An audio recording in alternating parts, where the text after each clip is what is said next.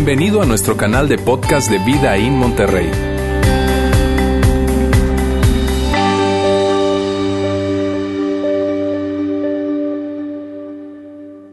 Hoy llegamos al final de nuestra serie Yo y mi gran Bocota, una serie que ha sido muy interesante porque ha sido muy fácil para todos nosotros identificarnos con esto, ¿cierto? Todos podemos identificarnos con el hecho de que tenemos una gran Bocota. Y, y fíjense que una de las cosas que decíamos al inicio de esta serie, lo decíamos y marcó todo el tono de la serie por completo. Y era algo que aprendíamos de Santiago, el hermano de Jesús, que él decía, y de hecho lo aprendimos juntos, a ver si, si, si me pueden acompañar los que se acuerden, ¿verdad? Decíamos entonces que él, él nos hablaba de que debíamos ser rápidos para escuchar, lentos para hablar. Rápidos para escuchar, lentos para hablar.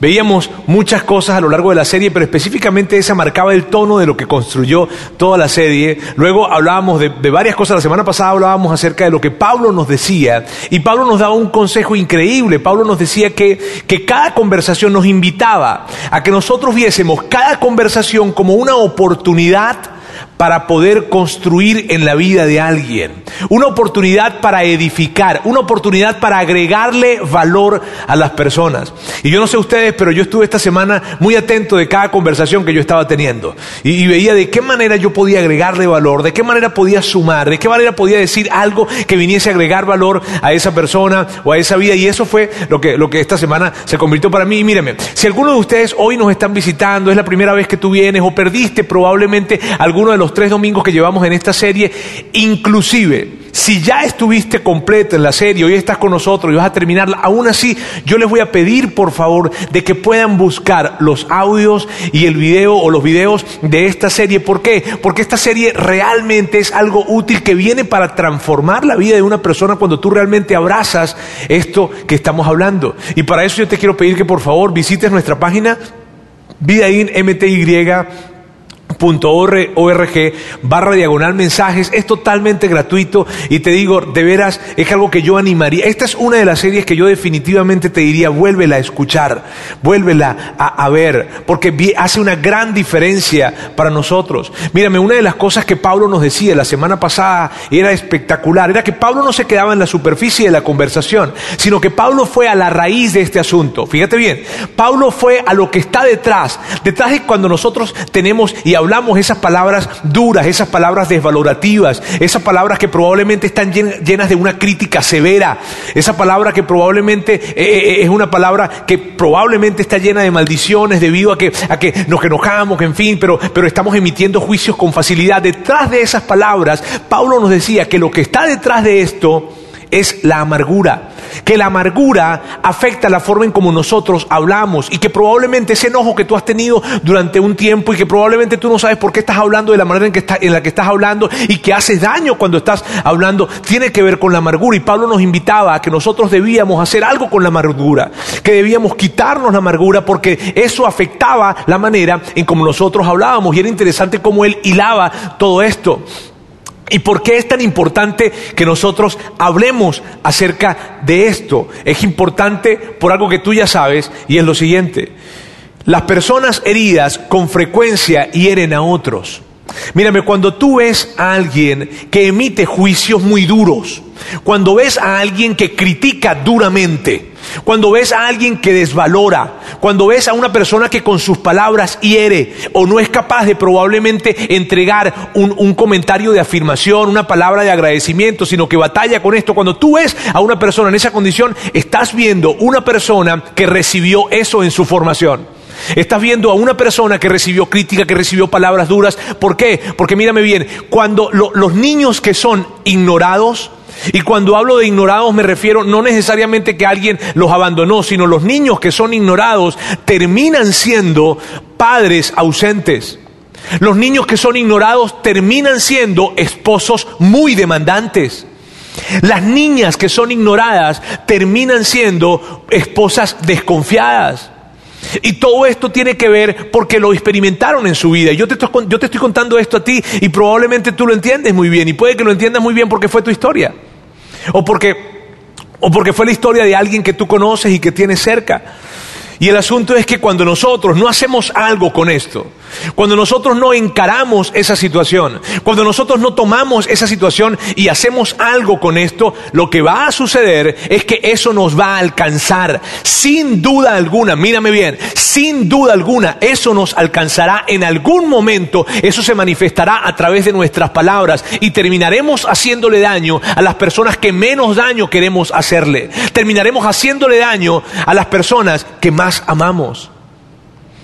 Y por eso Pablo nos invitaba a que debíamos hacer algo. De hecho, si recuerdas, Pablo nos decía que el antídoto contra la amargura y el enojo era el perdón. Y por eso hablábamos acerca de eso. Ahora, yo entiendo que es algo difícil. Yo entiendo que cuando, cuando se trata de, perdonar, cuando se trata de mirar y ver esas personas que te hicieron daño, esa persona que te abandonó cuando debía quedarse, esa persona que, que debió estar contigo porque te prometió que iba a estar contigo, esa persona que, que en lugar de cuidarte era su papel, cuidarte más bien lo que hizo fue dañarte de alguna forma, yo entiendo, entiendo muy bien que cuando se trata de perdón, tal vez tú digas, wow, es tan difícil para mí. Wow, tener yo que ah, e, es difícil. Y por esa razón hoy vamos a hablar acerca de una historia. Te voy a contar una historia que es la segunda mejor historia que se haya contado en el mundo. La primera es la de Jesús. Y esta es la segunda mejor historia. Es increíble, es espectacular. Y en esta historia, mi propósito en esto es que tú puedas conseguir inspiración en esto. Que, que, probablemente te identifiques con esta historia o no y no pasa nada. Pero cuando tú ves la historia y tú ves lo que sucedió, cómo se, se da esta historia, y ves el final de esta historia, esta historia se convierte en una gran inspiración y en un gran modelo para que nosotros podamos abrazar. Bien, y eso es lo que vamos a hacer. Ahora, dentro de esta historia, vamos a ver algo que a menudo sucede mucho en la historia de muchas personas, y es lo siguiente. Lo que se siembra, se recoge. Lo que sube, baja.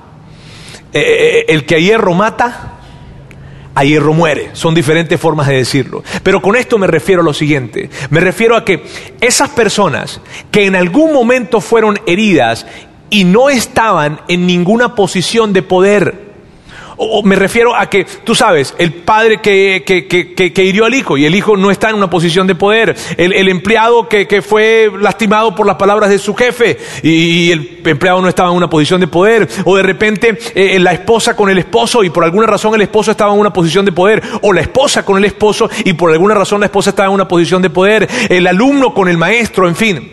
Esas personas que fueron heridas en algún momento y no estaban en una posición de poder, llegan a estar en una posición de poder en el futuro.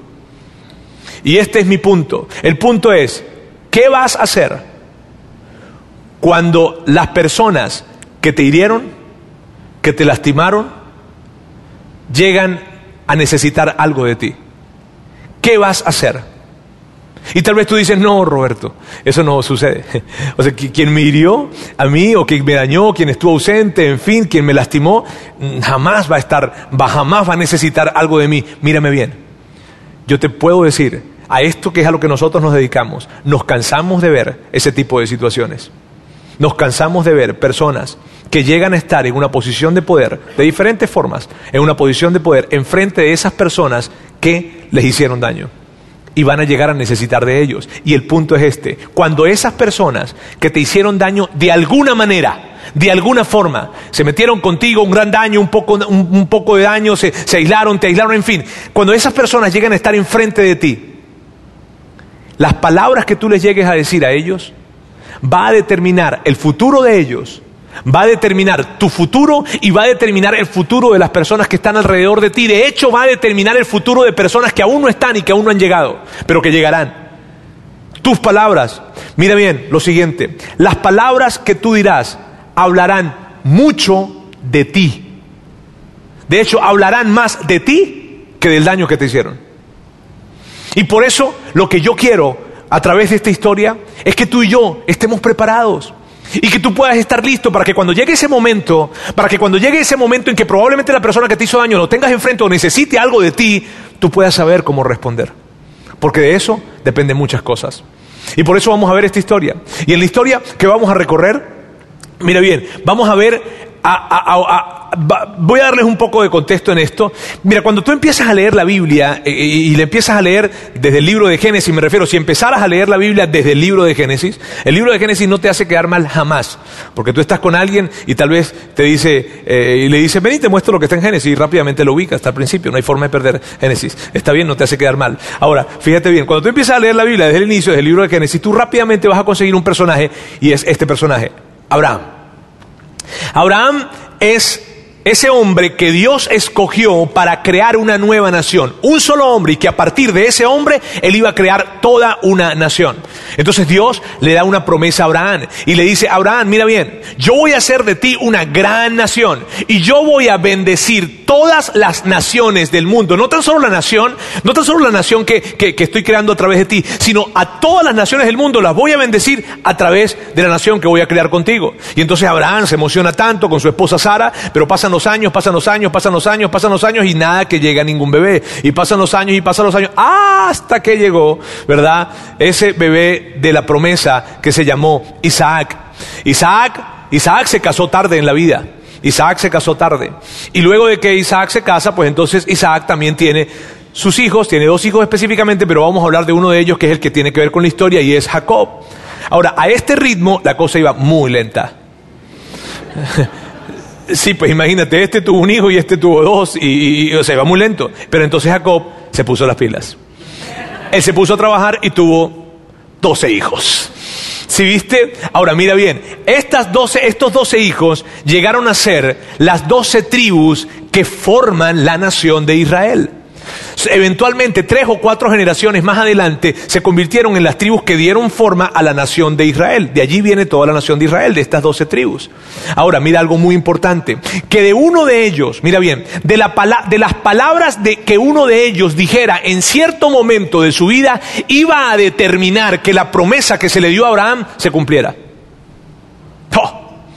Mira esto, las palabras de uno de ellos iba a determinar que la promesa que Dios le había dado a Abraham de redimir al mundo entero realmente pudiese ser, realmente fuera posible. Y esa persona era José, el hijo número 11 de Jacob. Y mira esto, José era el hijo favorito de Jacob. Y era el hijo favorito de Jacob porque era el hijo de la esposa favorita de Jacob. Primera enseñanza, hombres, no tengan esposas favoritas. ¿Está bien? Ahora, miren bien, miren bien. El asunto que esta historia está llena de, enseñanzas, ¿está bien? Ahora mírame, en este asunto hay algo interesante. Al ser el hijo favorito de Jacob, él se enemistó con sus otros diez hermanos. Eh, bueno, él no, sus hermanos se enemistaron con él. Sus, hermanos no lo soportaban, no soportaban a José, sus hermanos mayores. Su hermano menor se llamaba Benjamín, que también era hijo de Raquel, que era la esposa favorita de, de Jacob, pero eso no, no, no tiene ahorita en la historia mucho lugar. El asunto es que José se enemista con todos ellos, sus hermanos mayores no soportaban a José, no lo soportaban porque veían cómo su papá lo amaba, veían cómo su papá le hablaba, veían cómo su papá le daba cosas a José, veían cómo su papá le daba inclusive asignaciones a José y eso generaba cierta, cierta o gran, gran tensión en los hermanos mayores de José y de José. Entonces, en medio de todo, y de hecho quiero hacer un paréntesis, mira, hay tantas cosas que se pueden sacar de esta historia. Yo voy a tratar de mantenerme enfocado en esto, ¿está bien? Pero mírame, una de las cosas es, padres que están en este lugar, padres, cuidado, cuidado con tener hijos favoritos, cuidado, porque esto daña a ese hijo favorito y a los que están alrededor de él. Cuidado con esto.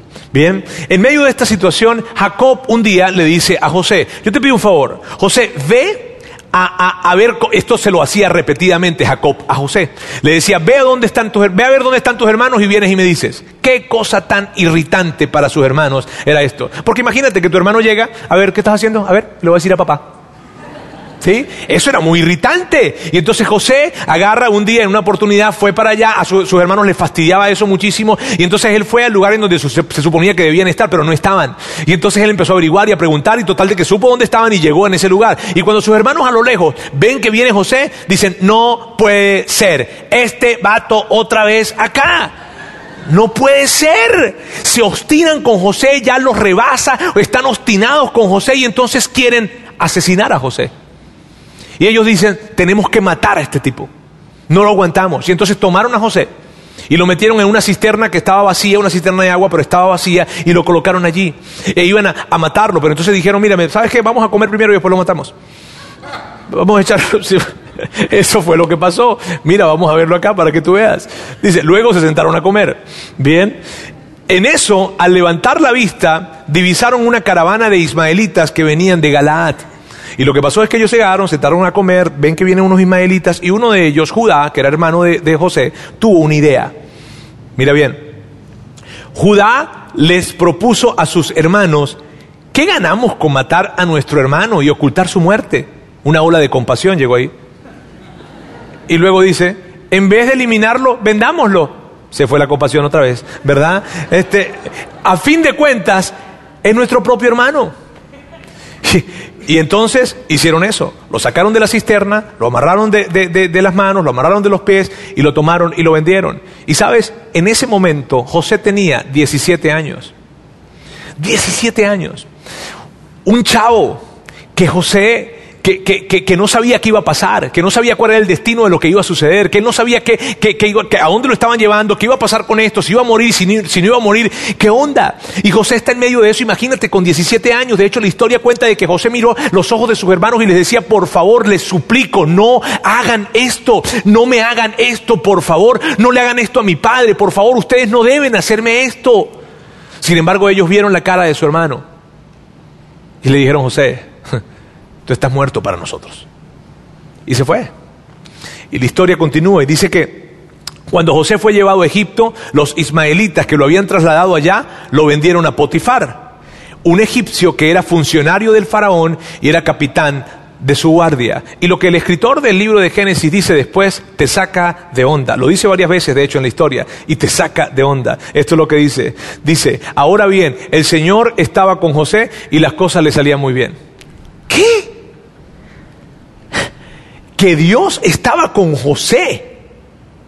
Mírame, si Dios estuviera con José, José no estaría siendo esclavo.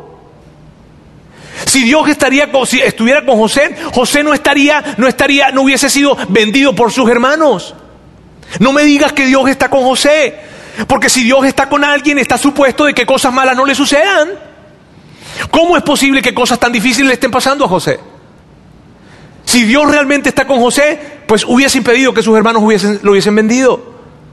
Y una de las grandes enseñanzas que podemos tomar de acá para llevarnos a casa el día de hoy es esta. Más allá de que, de que Dios estaba con José en esos momentos difíciles, es esto. José, en medio de un momento muy difícil, eligió vivir creyendo que Dios estaba con él. ¡Wow! Potifar eh, eh, vio a, José y cuando vio a José eh, vio que tenía actitudes y aptitudes muy buenas. Era una persona proactiva, era una persona muy activa, era una persona que, siempre estaba tratando de, de, ayudar, yendo más allá, y vio que tenía habilidades administrativas. Total de que le colocó más tareas, más tareas, más tareas, más tareas, y lo encargó de toda su casa, que su casa no era la tuya y la mía. Bueno, probablemente la tuya, no sé, pero no era la mía. ¿Está bien? O sea, esto era una casa enorme que tenía muchos esclavos. Y él termina administrando a todos esos esclavos y termina siendo el jefe de todos ellos. Bien, pero no tan solo Potifar había visto a José y había prestado atención de lo bueno que era José, sino que la esposa de Potifar también había prestado más atención de la que debía. Y entonces se acercó con José y le dice, esclavo, porque no lo llamaba por nombre, esclavo, quiero que te acuestes conmigo. Órale. Y José de inmediato dice, oh, y le contesta, claro que no.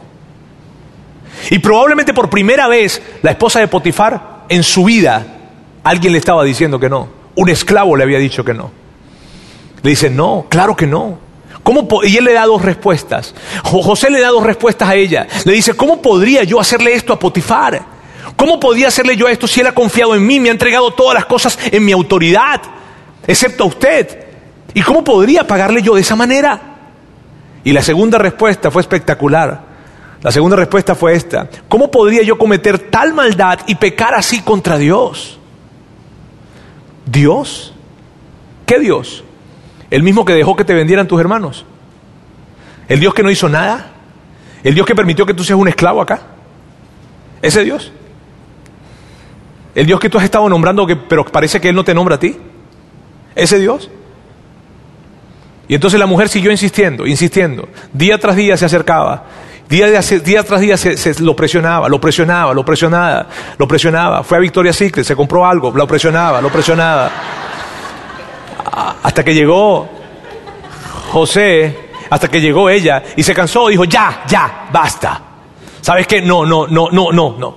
Y entonces lo acusa a él de intentarla violar. Y le cuenta a su esposo. Y esto fue lo que pasó. Cuando el patrón de José escuchó de labios de su mujer cómo la había tratado el esclavo, se enfureció y mandó que echaran a José en la cárcel donde estaban los presos del rey. Y tú ves eso y no puede ser, José necesita una limpia. O sea, ¿ah? No sale de una, termina en otra y le va mal, mal, mal. Pero lo que dice después te vuela la cabeza. Pero aún en la cárcel, el Señor estaba con él. Y tú dices, ¿qué? No, no, no. Mira, si Dios estuviese con él, él no estaría en la cárcel. Si Dios estuviese con él, José no estaría en la cárcel, estaría la mujer de Potifar, acusada por acoso sexual. Pero, pero, pero él no. ¿Por qué? Porque se supone que las personas que son fieles les vaya bien en la vida. Se supone que las personas que son infieles les vaya mal, pero a los fieles no. Entonces Dios no estaba con él, claro que no, ¿cómo iba a estar con él? Y el escritor dice esto, dice, y no dejó de mostrarle su amor, Dios no dejó de mostrarle su amor, sino que hizo que se ganara la confianza del guardia de la cárcel. Hay algo que tú no quieres que Dios haga por ti, que te ganes la confianza del guardia de la cárcel. ¿Por qué? Porque si tú te ganas la confianza del guardia de la cárcel, significa que tú estás en la cárcel. Y, Dios te dice, oye, ¿sabes qué? Yo te voy a ayudar a que te ganes la confianza del guardia de la cárcel. No, Dios, no hagas eso. Mejor evita que vaya a la cárcel. Y así no tienes que hacer lo otro. ¿Cierto? Y en medio de esto, mírame, en medio de esto tú dices, no, claro que Dios no estaba con él en la cárcel y está en la cárcel, no. Pero esta, amigos, esta historia nos recuerda algo que ha estado sucediendo por mucho tiempo y nos recuerda algo que a veces se nos olvida y es esto. Cosas malas le han estado pasando a la gente buena desde hace mucho tiempo. Pero de alguna manera tú y yo no aceptamos esto. De alguna manera tú y yo cuando vemos que a alguien bueno le sucede algo malo, nos resistimos, peleamos, le reclamamos a Dios, refutamos, ¿por qué? ¿Por qué? ¿Por qué? Pero la verdad es que cosas malas le han estado sucediendo a la gente buena desde hace muchísimos años y hay una verdad al lado de esta que es increíble y es la siguiente a lo largo de muchísimos años, Dios siempre ha estado al lado de esa gente buena que le suceden cosas malas. Y esto es increíble. José es visto por el guardia de la cárcel y, lo, eventualmente ve sus habilidades, ve que tiene habilidades para administrar, en fin, y lo convierte como una especie de asistente administrativo. Eso lo convierte. Y entonces coloca todos los presos que están, todos los presos que están allí en la cárcel, los coloca a su orden. Lo colocó en un rango bien alto. Entonces, en medio de esto, pasa el tiempo, pasa el tiempo, pasa el tiempo, y aparece el copero y el panadero del faraón en la cárcel. Tuvieron un problema con el faraón, los envía a la, prisión, llegan, obviamente conocen a José, pasa algún tiempo, y, y, un día José ve al copero y al panadero y los ve afligidos, los ve con un rostro muy, muy preocupados, y se acerca y les dice, ¿qué les pasa? Los veo muy preocupados. Entonces, ellos le contestan y le dicen, oye, José, es que tuvimos un sueño, pero no fue un sueño cualquiera. Fue un sueño tan vívido, tan real que nosotros tuvimos que tiene que significar algo. Este sueño tiene que significar algo. Entonces él le dice, cuéntame sueño. Yo en algún momento he tratado de interpretar sueños. Entonces, o, he tratado de entender de qué se tratan los sueños. Entonces ellos le cuentan. Y cuando el copero le cuenta, entonces José le dice, yo puedo decirte qué es lo que va a pasar. ¿Qué va a pasar? Le dice, en tres días el faraón va a cumplir años. Y en tres días tú vas a ser liberado. Y entonces vas a volver a ser el copero del faraón. ¿De verdad? Sí. Y de hecho yo quiero pedirte algo. José aprovecha el momento y le dice, mírame, yo quiero pedirte algo. Ya que, ya que tú seas liberado, ya que tú veas lo que va a suceder y tú, tú mismo lo confirmes, yo te quiero pedir algo. Por favor, tú vas a estar al lado del faraón. Háblale al faraón de mí. Dile que hay un hebreo en la prisión que fue vendido por sus hermanos hace muchos años y que injustamente está ahora en prisión. Dile que yo, que yo no debería estar acá. Dile, por favor, háblale de mí al faraón. Háblale, tú sabes, una palanquita, una cosa. En fin, ayúdame. Ayúdame porque tú vas a estar cerca del faraón. Y entonces el copero le dijo, sí, yo lo voy a hacer cuenta conmigo. Si yo veo que todo esto se cumple, ¿verdad? Cuando llegue, yo lo voy a hacer. El, panadero le dice, hey, ¿y yo? entonces le, echa el cuento de su, de, su, de, su, de, su, de su sueño. Pero entonces eh, José escucha su sueño y le dice, bueno, tú en tres días también vas a salir. Pero en tres días vas a salir de aquí para ser ejecutado. Oh, sucedió tal cual como José le dijo. El copero estuvo restituido, el panadero murió. Y entonces, cuando, cuando, cuando José ve que ya se va el copero, entonces él dice, bueno, perfecto, chido. Y él al día siguiente, digo, estaba esperando que lo llamaran, ¿no? Estaba esperando la llamada. José, en fin, ¿no? ¿Por qué? Porque él sabía que, su, ahora el copero iba a hablar al faraón de él. Y entonces va para allá, y, pasó un día, y pasó dos días, y pasó tres días. No, probablemente se está ahí, se está acomodando mientras que crea la confianza para decirle faraón, faraón, por cierto. En fin, y está allí, pero pasó dos días, tres días, cuatro días, pasaron semanas, pasaron meses, pasaron años. Y el copero no habló. El copero se olvidó de José. Y cuando yo digo esta expresión, el copero se olvidó de José, probablemente tú entiendes muy bien lo que estoy diciendo, porque tú también sabes que es lo que alguien se olvide de ti. Probablemente tú entiendes muy bien lo que significa que quien debía estar no estuvo, quien prometió quedarse no se quedó, y se olvidaron de ti. Y el lugar, ese lugar que se llama olvido, que es tan solitario y tan duro, tú lo conoces muy bien. Y cuando vemos que el copero, otra persona más, se olvida de José, tú lo entiendes. Y tú sabes de lo que estoy hablando. Pasaron varios, varios, varios meses, años incluso, y ya, ya, ya, José tenía unos 30 años. Entonces el faraón tuvo varios sueños, y sueños que, que, eran sueños tan reales que cuando, tú sabes, no fue que se comió unos frijoles y no, no, no, o sea, él agarró y tenía, era tan vívido, tan vívido el sueño que tuvo, y tan real eran esos sueños, que dijo, óyeme, algo tiene que significar este sueño. Entonces convocó a los consejeros y a los magos de su, de su, de su, de su reinado allá en Egipto para que le, dijeran y nadie podía darle una interpretación. El copero en ese momento dijo, ¡ah! Faraón, ¿sabe? Hace como unos dos años aproximadamente, eh, eh, usted y yo tuvimos un pequeño detallito ahí, ah, chiquito, no pasó nada realmente. Este, eh, y, yo fui a prisión. y, y, allí conocí un hebreo. Ese hebreo me dijo a mí y al panadero, por cierto, ¿no? este, nos dio exactamente lo que iba a pasar. Y sucedió. Y el faraón, ¿de verdad? Pues tráiganme ese hebreo. Traigan ese hebreo para acá. Y eso fue lo que sucedió. Y mira bien. El faraón mandó a llamar a José y enseguida lo sacaron de la cárcel luego de afeitarse y cambiarse la ropa porque olía a cárcel, ¿verdad? José se presentó ante el faraón quien le dijo, tuve un sueño que nadie ha podido interpretar pero me he enterado de que cuando tú oyes un sueño, eres capaz de interpretarlo. Y José le contesta algo que tú no puedes creer. Y le dice, no soy yo quien puede hacerlo. Sea, imagínate, si el copero está ahí y está... ¡Oh! No puede ser. No, no, no, no, no soy capaz. Y luego dice, sino que es Dios quien le dará al faraón una respuesta favorable. Es increíble la seguridad que José tenía en medio de momentos muy difíciles que vivió, que Dios estaba con él. Y esto lo que le dijo a Faraón fue muy fuerte. ¿Por qué, le dijo, por qué lo que le dijo fue muy fuerte? Porque los faraones eran vistos como deidades en ese tiempo. Así que lo que le estaba diciendo José a Faraón era esto. Faraón, usted es un Dios con D chiquita, pero hay un Dios que es de D grande y que es mucho más poderoso y que Él puede revelarle ese sueño.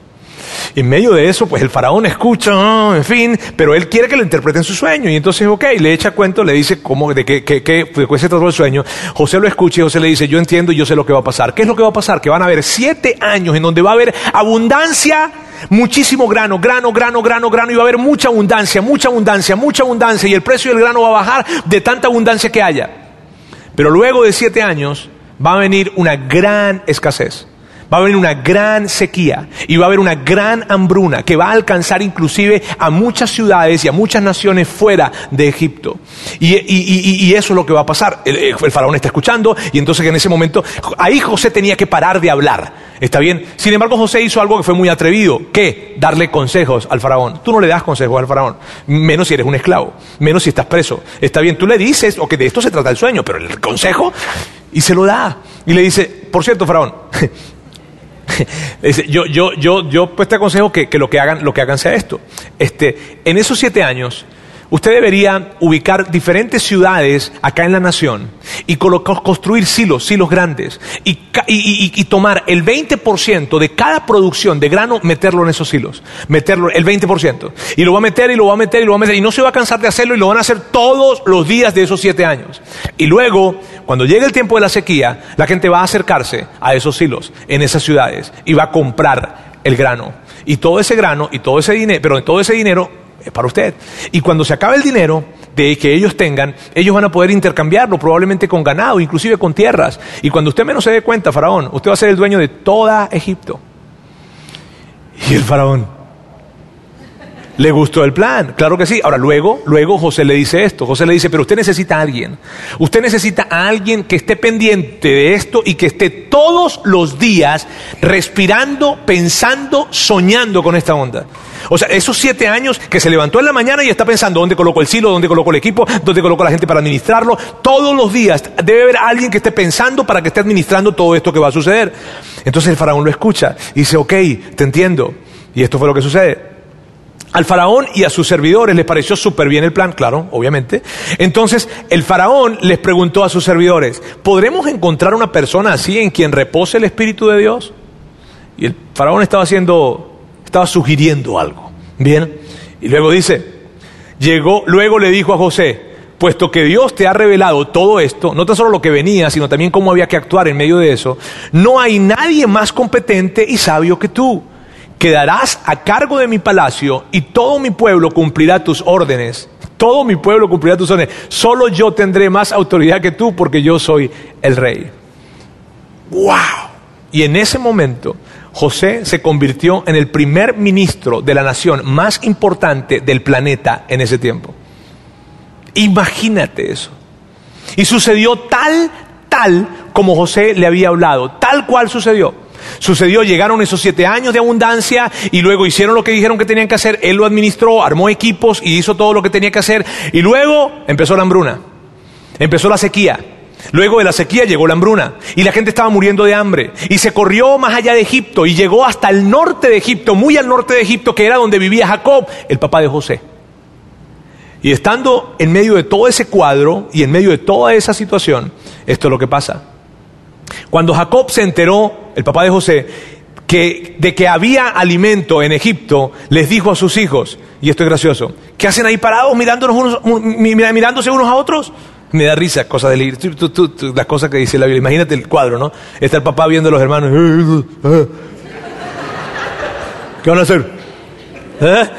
Y, y, dice luego, y dice, dice, dice, he sabido que hay alimento en Egipto, vayan allá y compren comida para nosotros, para que no muramos, sino que podamos sobrevivir. Y en ese momento, amigos, justo en ese momento, la escena estaba colocada y las cosas habían cambiado y los papeles se habían invertido. Y esto es lo que dice. José era el gobernador del país y el que vendía trigo a todo el mundo. Cuando sus hermanos llegaron ante él, se postraron rostro en tierra. ¿Cómo cambiaron las cosas? ¿Cómo cambiaron las cosas? Ellos vendieron a su hermano estando en una posición de poder total y ahora él es quien lo tiene. Ellos están enfrente del segundo hombre más importante del planeta, quien habían vendido. Y, no lo reconocieron. Y no lo reconocieron porque no, lucía igual. Eh, José tenía más de 20 años. Ellos tenían más de 20 años que no veían a José. Y José ahora andaba con un atuendo de egipcio. Ya no era el hebreo. Ahora el egipcio estaba mucho más grande y no lo reconocen. Pero en medio de ese momento, allí está José con sus hermanos, con ellos, los que habían vendido, lo habían vendido. Y aunque la misericordia que Él les pidió Ellos nunca se la otorgaron. Y continúa y dice, José reconoció a sus hermanos enseguida, pero fingió no conocerlos. Tú, tú, en este cuadro, yo quiero que tú te imagines esta escena. Hay alguien allí que fue herido, dañado, lastimado como, como no se puede lastimar a alguien. Lo vendieron, lo expusieron. Y ahora esa persona que en un momento fue abusada, tiene enfrente a sus abusadores y los tiene de rodillas. Allí colocas pausa en la escena y es necesario hacernos una pregunta.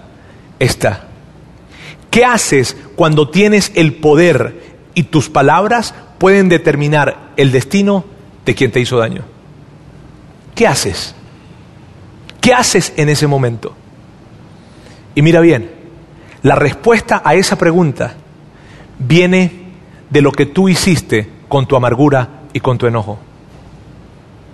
Porque si tú no hiciste nada con tu amargura y con tu enojo, tú vas a actuar igual que ellos, los que te hicieron daño. Y de seguro que en ese momento José recordó lo que vivió. José tuvo que recordar. José tuvo que recordar el momento en que estaba en esa cisterna y que su corazón estaba latiendo y no sabía qué iba a pasar y parecía que iba a morir, que el corazón se le iba a salir del pecho. José tuvo que recordar el momento en donde estuvo desnudo en ese mercado egipcio y venían a explorar para ver si lo iban a comprar o no. José tuvo que recordar el momento en el que él estuvo sirviendo como esclavo, el momento en que fue humillado por la esposa de Potifar, el momento en que estuvo en prisión, cómo se habían perdido esos 20, 30 años probablemente de la vida de José. José tuvo que haber recordado todo eso. Y José sabía que los que tenía ahí enfrente eran sus hermanos. Eran los que habían propiciado que todo eso le pasara. Muchas cosas sucedieron después de eso. Yo, yo no te voy a contar todo el detalle. Génesis capítulo 42, puedes revisar la historia. Lo que sucede es espectacular, tiene que verlo. Y luego pasan muchas cosas. Ellos se regresan con Jacob. Y luego vuelven a Egipto. Meses después volvieron a Egipto. Y en esa, en esa, en esa vez que vuelven, José los toma y los mete a un salón aparte. Y esto es lo que sucede. José ya no pudo controlarse delante de sus servidores, así que ordenó que salgan todos de mi presencia. José, ellos están sacados de onda, sus hermanos están sacados de onda. ¿Qué pasa? Porque este tipo nos da tanto interés y tanta importancia a nosotros. Y ahora manda a sacar aquí a todos sus servidores y nos mete en este cuarto aparte. ¿Qué es lo que está pasando? Ellos no sabían qué pensar. Ellos no sabían qué era él. Y José ya no podía. Además le, vemos una cara como tan consternada. ¿Qué le pasa a él? Y, y, José, José quería hacer algo y de hecho hizo lo que él había deseado hacer desde el primer momento en que lo vio. Él les dijo, yo soy José. Y en ese momento, todos ellos se vieron a la cara y dijeron, ¿qué? Y hubo un silencio total. Yo soy José, él es José. Y entonces se mojaron los pantalones. No, está bien, eso, eso no lo dice en Génesis 45, está bien. Pero, pero quiero que pienses en esto. Quiero que pienses en esto. Quiero que pienses en la escena. Ellos están pensando, me van a matar. Ellos están pensando, nos van a matar. Ey, nos van a matar. Y aquí está lo que verdaderamente José le preguntó a sus hermanos. ¿Vive todavía mi padre? ¿Por qué le dolió tanto haberse apartado de su papá? Papá todavía estará vivo. Y mire lo que sus hermanos, mire lo que sucede con sus hermanos. Sus hermanos no pudieron responderle porque estaban aterrados delante de él. Y es lógico, ellos sabían lo que habían hecho. Ellos sabían lo que habían hecho. Pero ¿sabes qué es increíble? Que ellos, ellos no tenían por qué estar aterrados. ¿Por qué, Roberto? ¿Por qué ellos no tenían que estar aterrados? Porque José había vivido cada día de su vida con la seguridad de que Dios estaba con él. Y como él vivió cada día de su vida con la seguridad de que Dios estaba con él, él no dejó que la amargura y el enojo se quedara en su corazón, sino que él se deshizo de eso. Y contra todo pronóstico, José tomó a sus hermanos, los miró a la cara y les dijo, los perdono. Les dio un beso a cada uno en su mejilla y les dijo, muchachos, yo los perdono. De hecho, quiero que por favor vayan y traigan a papá. Y que por favor, y que por favor traigan a sus esposas y a sus hijos. Y que traigan, traigan todo lo que tienen porque yo voy a cuidar de ustedes. Ustedes se han dado cuenta que yo soy la persona que tiene más autoridad en esta nación después del faraón. Y yo voy a cuidar de ustedes. A ustedes nunca les va a faltar nada. Vengan conmigo. Y mírame, el corazón de José estaba tan limpio. El corazón de José estaba tan limpio de amargura y enojo que cuando se estaban yendo sus hermanos a buscar a su papá, otra vez hasta allá, hasta donde estaba él, iban a viajar, él le dice, muchachos, muchachos, y por favor, no se anden peleando en el viaje. Yo sé que ustedes se pelean mucho, vayan y vuelven. Qué increíble, José. Ellos fueron, se mudaron, trajeron a su papá, se mudaron, trajeron sus familias. Y con el paso del tiempo, Jacob murió. Y cuando murió Jacob, sus hermanos se preocuparon y dijeron, ahora sí se va a vengar de nosotros. o sea, ya murió papá. El, que, el que podía eh, contenerlo ya murió, ahora sí se va a vengar de nosotros. Y esto es lo que sucede. Luego sus hermanos se presentaron ante José, se inclinaron delante de él y le dijeron, aquí nos tienes, somos tus esclavos. Y ellos sabían, nosotros te vendimos como un esclavo, ahora seremos nosotros los esclavos, lo entendemos, pero por favor no nos mates. Ponnos como esclavos, pero no nos mates. Probablemente pensaron, recuerda que no te matamos. Y luego dice esto, pero José les respondió, no teman. Y esto es espectacular. ¿Estoy yo acaso en el lugar de Dios? ¡Ah! Me encanta la pregunta porque José no dice, ¿seré yo acaso Dios? No, José estaba claro, él no era Dios. Él dice, ¿me colocaré en el lugar de Dios? Y miren bien amigos, esto es tan importante, esto es muy importante. Jamás podrás experimentar, jamás podrás experimentar cómo cosas buenas salen de situaciones malas si tú no reconoces que Dios estuvo contigo en los momentos difíciles. Jamás podrás experimentar que cosas buenas suceden o salen de las cosas malas si tú cuando empiezas a ver tu vida y hoy en día te sientes bien, mucho mejor que de aquel momento en donde te hicieron daño, y tú llegas a decir, fue que yo le eché ganas, fue que yo trabajé, fue que yo me forcé, fue que yo, fue que yo, fue que yo seguí adelante. Si tú llegas a pensar eso, estás pensando, no que te colocaste en el lugar de Dios, sino que eres Dios. Y José, esta historia es increíble. Luego José dice esto, José dice, es verdad que ustedes pensaron hacerme mal, pero Dios transformó ese mal en bien para lograr lo que hoy estamos viendo, salvar la vida de muchísima gente. Quiero que estén atentos con esto. Si tú quieres ver, si tú quieres ver que cosas buenas salgan de situaciones malas, asegúrate que no haya amargura en tu corazón. Y cuando no hay amargura y no hay enojo en tu corazón, tú vas a ver cómo Dios saca cosas buenas de las cosas malas. Y luego dice esto, así que no tengan miedo, yo cuidaré de ustedes y de sus hijos. Y así, con el corazón en la mano, José los reconfortó. Qué historia tan espectacular. Y el punto es este, amigos. ¿Qué vas a hacer cuando la persona que te hirió, que te hizo daño, que te abandonó, que probablemente robó tu infancia, que no se quedó cuando tenía que, cuando tenía que quedarse, que te dañó en lugar de cuidarte. ¿Qué vas a hacer con aquellos que probablemente te quitaron en lugar de darte? ¿Qué vas a hacer cuando ellos necesiten algo de ti? Y la pregunta la volvemos a hacer.